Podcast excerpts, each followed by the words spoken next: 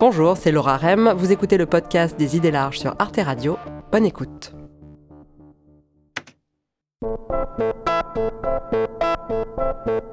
Tous les jours, on croise en ville des personnes assises à même le sol avec une pancarte très simple J'ai faim. On s'est dit que c'était pas normal que dans un pays de, bouffe comme la France, euh, des gens manquent de nourriture, quoi.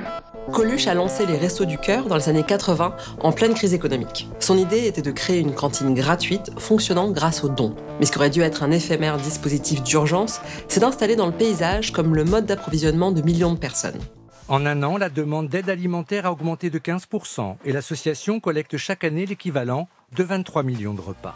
L'anthropologue Bénédicte Bonzi a participé entre 2017 et 2022 aux maraudes des Restos du Cœur en Seine-Saint-Denis et elle en a fait le terrain de sa thèse et de son livre La France qui a faim, le don à l'épreuve des violences alimentaires. Les bénévoles qu'elle a rencontrés au Resto du Cœur sont animés par la volonté d'agir concrètement face à l'injustice, mais ils sont aussi les premiers à reconnaître les limites et parfois même la violence que peut charrier le don de nourriture, surtout tel qu'il est organisé aujourd'hui. Pourquoi par exemple l'aide alimentaire devrait-elle forcément recycler les invendus des supermarchés? Une politique sociale basée sur le don peut-elle être juste? À qui profite le don?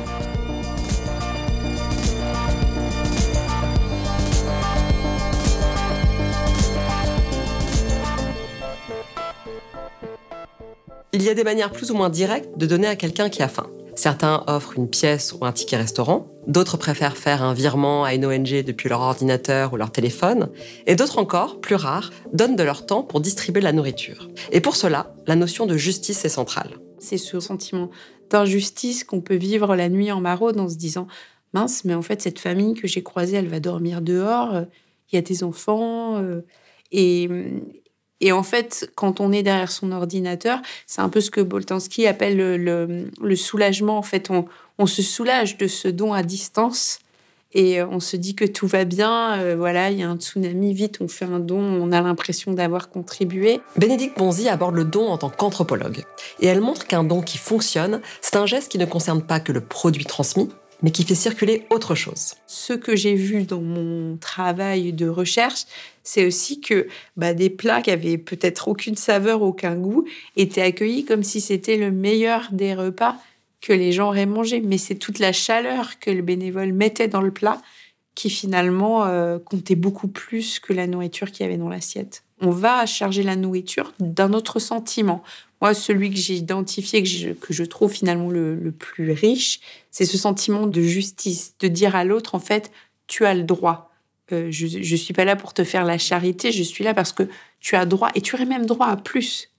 Je fais que avec ce que j'ai, et tout ça, c'est non dit. On va pas répéter à chaque fois, euh, mais dans les gestes, dans le non-verbal, la nourriture, en fait, euh, qui est donnée, elle est juste le support à tout ce que devrait avoir la personne et au fait de dire, ben, de ma place, je fais de mon mieux pour, euh, pour faire en sorte que tu comprennes qu'on te lâchera pas.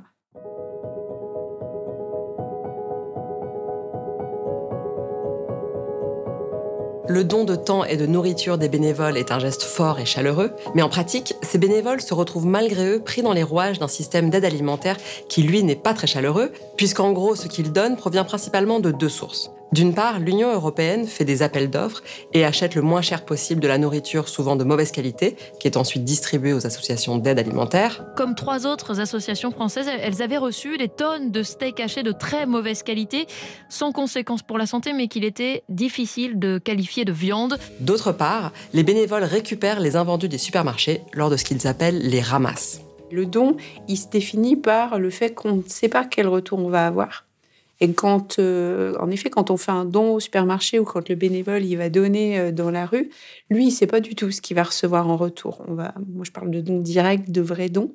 Et euh, par contre, dans le, voilà l'approvisionnement de l'aide alimentaire et les besoins qu'il faut couvrir pour nourrir ces millions de personnes qui grossissent chaque année les rangs de l'aide alimentaire, ben non, il y a tout, tout un tas d'autres pratiques qui sont au-delà du don. Il y a aussi euh, beaucoup d'achats, et c'est ça qui peut poser question, et tout un système qui pour moi n'est plus du don, euh, qui vient en fait de la récupération des produits et de la ramasse, et qui est mis en place dans ce qu'on appelle aujourd'hui des conventions de dons, mais qui n'en sont pas, qui est une forme masquée de marché de la faim, où on, on, va savoir avant de donner qu'on va être défiscalisé à hauteur de tant d'euros.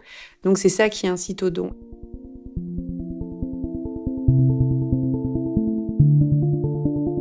Cette défiscalisation opère à plusieurs niveaux. D'abord, elle concerne depuis la loi Coluche de 1989 les dons d'argent que font les particuliers aux associations comme les Restos du Cœur. Et ce choix de faire reposer une grande partie du financement de l'aide financière sur la défiscalisation n'est pas anodin.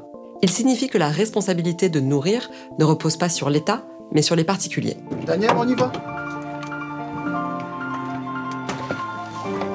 Les premiers âges, on a environ deux fois plus de familles que l'année dernière. Face à l'augmentation des besoins, aider nos bénévoles à agir, donner. Plus récemment, avec la loi Garot de 2016 visant à lutter contre le gaspillage alimentaire, les supermarchés bénéficient désormais aussi d'une défiscalisation sur les produits encore consommables qu'ils donnent aux associations. Or, non seulement on peut se demander dans quelle mesure un don défiscalisé est encore un vrai don, mais en plus le fait d'avoir connecté l'aide alimentaire à la lutte contre le gaspillage pose d'autres problèmes. On m'était toujours dit, bah, euh, c'est vrai qu'il y a un tel niveau de gaspillage, 10 millions de tonnes de nourriture jetées chaque année. Ah ben oui, c'est parfait, euh, il faut donner ça aux pauvres, euh, voilà, c'est très bien. Et en fait, en vous lisant, j'ai découvert que non, en fait, c'est assez violent finalement comme, euh, comme système. Oui, le, système, en fait, de rapprocher deux problèmes en se disant que ça crée une solution, sans réfléchir en fait à la dignité, à l'éthique derrière ces solutions, bah, ça crée un problème supplémentaire. C'est-à-dire que oui, il y a du gaspillage alimentaire, mais si au lieu de le réduire, eh bien finalement je crée un marché de la faim derrière, non seulement je réduis pas le gaspillage alimentaire, mais j'assigne une frange de la population à devoir absorber ce surplus de nourriture. Et là, le message qu'on leur adresse, et finalement c'est eux aussi hein, qui, le, qui le font remonter, ben, il est, oui, très violent. C'est-à-dire que le produit, vous allez pouvoir l'avoir quand on juge qu'il est plus bon pour les autres. Elle le dit vite, mais ça vaut le coup de s'arrêter un instant sur ce paradoxe. Le système qui relie l'aide alimentaire à la lutte contre le gaspillage favorise in fine le gaspillage, puisque par exemple un supermarché va faire cuire des baguettes à 20h et prendre le risque de ne pas en vendre parce qu'il sait qu'il les donnera le lendemain à une organisation et que ce sera rentable pour lui grâce à la défiscalisation. D'où cette expression très forte de marché de la faim. Dans cette grande surface de Bordeaux, on fait la chasse au gaspillage depuis longtemps. Une loi y incite déjà depuis des années. On est sur un partenariat, c'est donnant-donnant. On a aussi euh, une défiscalisation euh, qui est là, il ne faut pas se leurrer. Donc on n'a aucun intérêt euh, à ne pas porter le don alimentaire. Et du coup, je considère cette population un peu comme une variable d'ajustement d'un système alimentaire qui est devenu fou. Parce que si on en est là avec ce gaspillage alimentaire, c'est aussi parce qu'on contraint tout un tas d'agriculteurs à produire trop pour produire assez.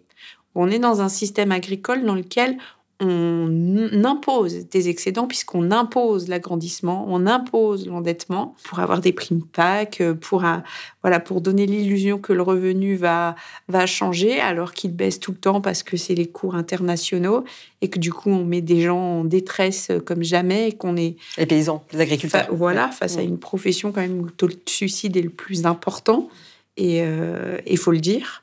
Donc, euh, donc ça marche pas côté production. Je trouve ça intéressant sa manière de relier les deux extrémités de la chaîne alimentaire. Tout en amont, les agriculteurs sous pression qui sont poussés à produire trop, et en aval, les pauvres qui sont appelés à absorber ces excédents, quelle que soit leur qualité. Et ça, ça se traduit très concrètement sur le terrain par le fait que les bénévoles n'arrivent pas toujours à fournir une alimentation saine et équilibrée. On va avoir par exemple Carrefour qui va euh, communiquer en disant j'ai donné tant de repas il a donné tant de tonnes qui convertit en repas et peut-être que dans ces tonnes, il y avait 70% euh, juste de viennoiserie ou de ou de produits en fait qui ne font pas du tout partie de l'équilibre alimentaire ou des choses que les personnes auraient désiré avoir. Je vais vous montrer un petit peu, être le retour de course euh, spécial Resto du Cœur. Donc du coup, pour commencer, on a eu euh, des pommes de terre comme ça, voilà. Alors ce qui est rigolo, c'est que quand certains en veulent pas, en fait, euh, ils le mettent de côté et bah du coup ils vous proposent si vous en voulez. Donc il y a du pâté en croûte, du pâté en croûte, du pâté en croûte et du pâté en croûte. Voilà, donc il y a quatre pâtés en croûte. C'est contre-intuitif, mais comme les protéines animales et les acides gras saturés sont surreprésentés dans les dons alimentaires, les gens qui ont faim souffrent plus d'obésité que les autres. Une enquête de 2012 montre que plus de 70% des femmes recourant à l'aide alimentaire sont obèses ou en surpoids. Mais même quand la nourriture proposée n'est pas mauvaise pour la santé, elle ne fait pas forcément plaisir. À vous donner un autre exemple qui est presque comique, c'est celui des salsifis. Il y avait un excédent de salsifis absolument à refourguer. Oui, euh, du coup, ça, ça c'était rigolo parce que tout le monde s'en faisait une espèce de mission de fourguer ces salsifis alors que personne ne les avait choisis. Du coup, euh, il y avait des, voilà, je me rappelle des bénévoles qui essayaient de présenter ça sur des petits bâtonnets, de faire goûter les salsifis pour euh, sensibiliser aux, voilà, aux salsifis qui en, en soi, une fois ponctuellement, peut-être c'est très bien, mais non, euh, toutes les semaines, les mamans, elles n'en voulaient pas, les enfants, ils n'en mangeaient pas. Et puis, quand on explique aux personnes, vous pouvez le cuisiner comme ci, comme ça, et qu'en fait, elles sont en hôtel social sans cuisine, ben non, ça fonctionne pas. Ça ne fonctionne peut-être pas du point de vue des bénévoles et des bénéficiaires, mais tout dépend des critères que l'on prend. Du point de vue de l'État, ce système est plutôt satisfaisant. L'État, lui, s'y retrouve, vu le nombre de, personnes. En fait, le, pour l'État, le système de l'aide alimentaire, il est jugé efficient. C'est-à-dire qu'il coûte très peu par rapport à la paix sociale qu'il permet d'obtenir, par rapport euh, voilà, à la gestion des déchets qu'il permet d'organiser, je dis déchets, c'est très malvenu en fait, la, gestion en fait des surplus alimentaires qui permet d'organiser. Et en fait, c'est quand, euh, quand j'écris dans le livre que le, voilà, tout, ça, ça permet le maintien de la paix et que ça contient une violence, c'est pas des mots à peser faiblement en fait. C'est très important. C'est vraiment toute la biopolitique et le biopouvoir décrit par Foucault. C'est-à-dire que mon corps, à moi, le corps de l'autre quand il euh, reçoit les produits de l'aide alimentaire, il est utilisé pour autre chose que ce à quoi on pense qu'il est destiné. C'est-à-dire que au lieu de euh, transformer, euh, voilà, de lutter contre la pauvreté et de faire en sorte que la personne s'en sorte, ben non, j'assure au système capitaliste d'avoir des débouchés sur sa surproduction alimentaire et je viens pas transformer la donne. Donc c'est en ça où vraiment dans cette dans cette loi, il y a énormément de violence euh, et une, violence qui est adressée à l'autre en lui disant bah en fait, toi, tu ne pourras. D'ailleurs, on parlait de dons, toi, tu ne pourras pas rendre parce que le contre-don, on l'a déjà fait via la défiscalisation à l'autre. Toi, juste absorbe, absorbe ce produit et peu importe s'il te rend malade, s'il te fait grossir. L'aide alimentaire peut donc être violente du fait qu'elle soit issue des invendus ou des invendables, mais aussi pour une autre raison. Bénédicte Ponzi dit que du point de vue du supermarché qui donne, le contre-don a déjà eu lieu via la défiscalisation. Or, ce que montre l'anthropologue Marcel Mauss dans son célèbre essai sur le don de 1925, c'est qu'il est important que le bénéficiaire du don lui-même puisse rendre. Le don curieusement, est une forme de guerre. Dans ces sociétés archaïques, on se bat à coups de dons, on rivalise de dons. Et l'objectif n'a rien de charitable. Comme le dit Marcel Mauss lui-même, il s'agit, à travers les dons que l'on fait, de placer les autres à l'ombre de son nom. Je reprends les formules de Marcel Mauss. Les placer à l'ombre de son don, de les aplatir. Il s'agit d'aplatir son rival en générosité, en montrant que l'on est plus généreux que lui. Car de fait, comme il l'établit, celui qui ne peut pas rendre le don qui lui a été fait, celui-là devient euh, amoindri socialement, tombe dans la dépendance, il est l'obligé, rappelez-vous le, vocabulaire du don, je suis votre obligé, il devient l'obligé de celui qui lui a donné ce don qu'il ne peut, qu'il n'est pas en mesure de rendre, au moins à parité. Dans le don, il y a une charge morale. Euh, un peu une charge invisible, comme le, décrivait euh, Moss. Et c'est un peu le côté magique qui fait qu'on ne sait pas pourquoi on est obligé de rendre, mais on rend. Et c'est comme ça, et c'est comme ça dans tout un tas de sociétés, et c'est ce qui a passionné Moss dans le don, qui continue de me passionner, et qui passionne plein d'anthropologues, euh, de se dire, bah oui, en effet, il y a cette force consciente, inconsciente, qui nous oblige à rendre. On est mal à l'aise quand on est invité ou que finalement on n'arrive jamais à réinviter les personnes. Bah, le lien, il est plus si euh, fluide. Et quand vous dites le don euh, perpétue cette relation dominant-dominé, c'est à cause de cette impossibilité de faire le contre-don de celui qui reçoit? Oui, ou de ne pas le faire au bon moment, ou de ne pas, le faire, euh, à la bonne... Enfin voilà, de ne mm. pas être maître de cette temporalité-là et d'avoir ce sentiment en fait d'être redevable sur quelque chose qui est, un droit. Ça, je ne savais pas, mais la France a signé des textes internationaux qui affirment le droit fondamental de chaque être humain de se nourrir dans la dignité, que ce soit en produisant lui-même son alimentation ou en l'achetant.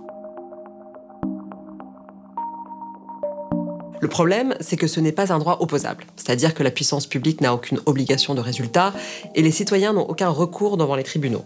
En pratique, les pauvres se retrouvent donc à dépendre des dons de la charité, ce qui peut déjà en soi être humiliant et ce qui en plus les expose parfois à des comportements abusifs. Vous décrivez aussi autre chose qui peut euh, surprendre sur le fait qu'il arrive que les bénévoles eux-mêmes puissent avoir des comportements euh, euh, irrespectueux ou violents. Ouais, on n'est pas du tout chez les bisounours.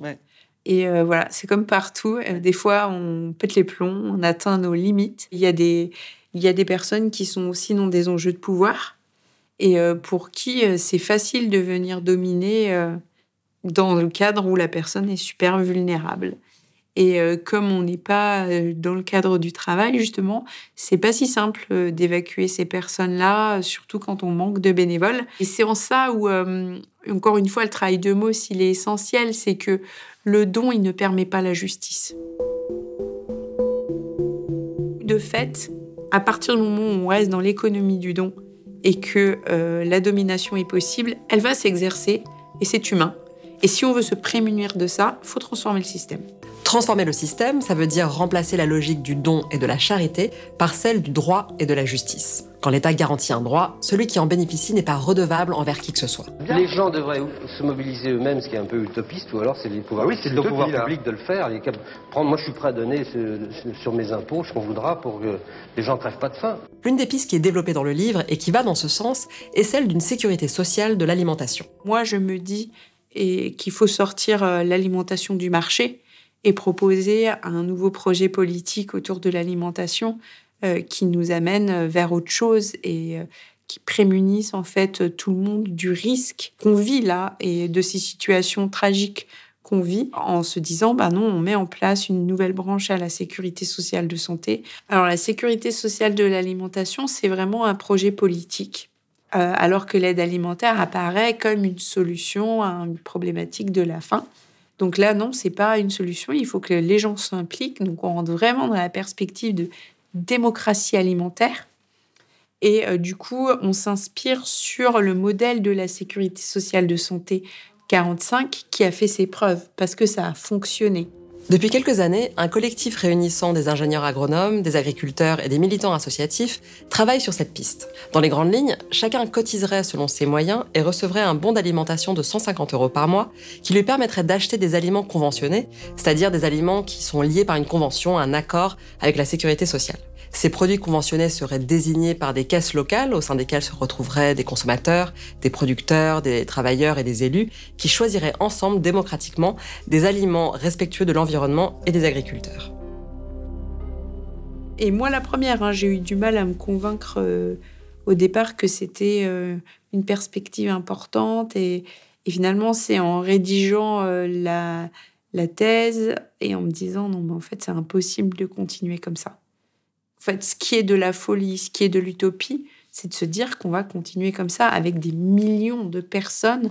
Euh, voilà, à chaque crise, en fait, l'aide alimentaire double et on s'en satisfait. Non, ça, c'est de la folie.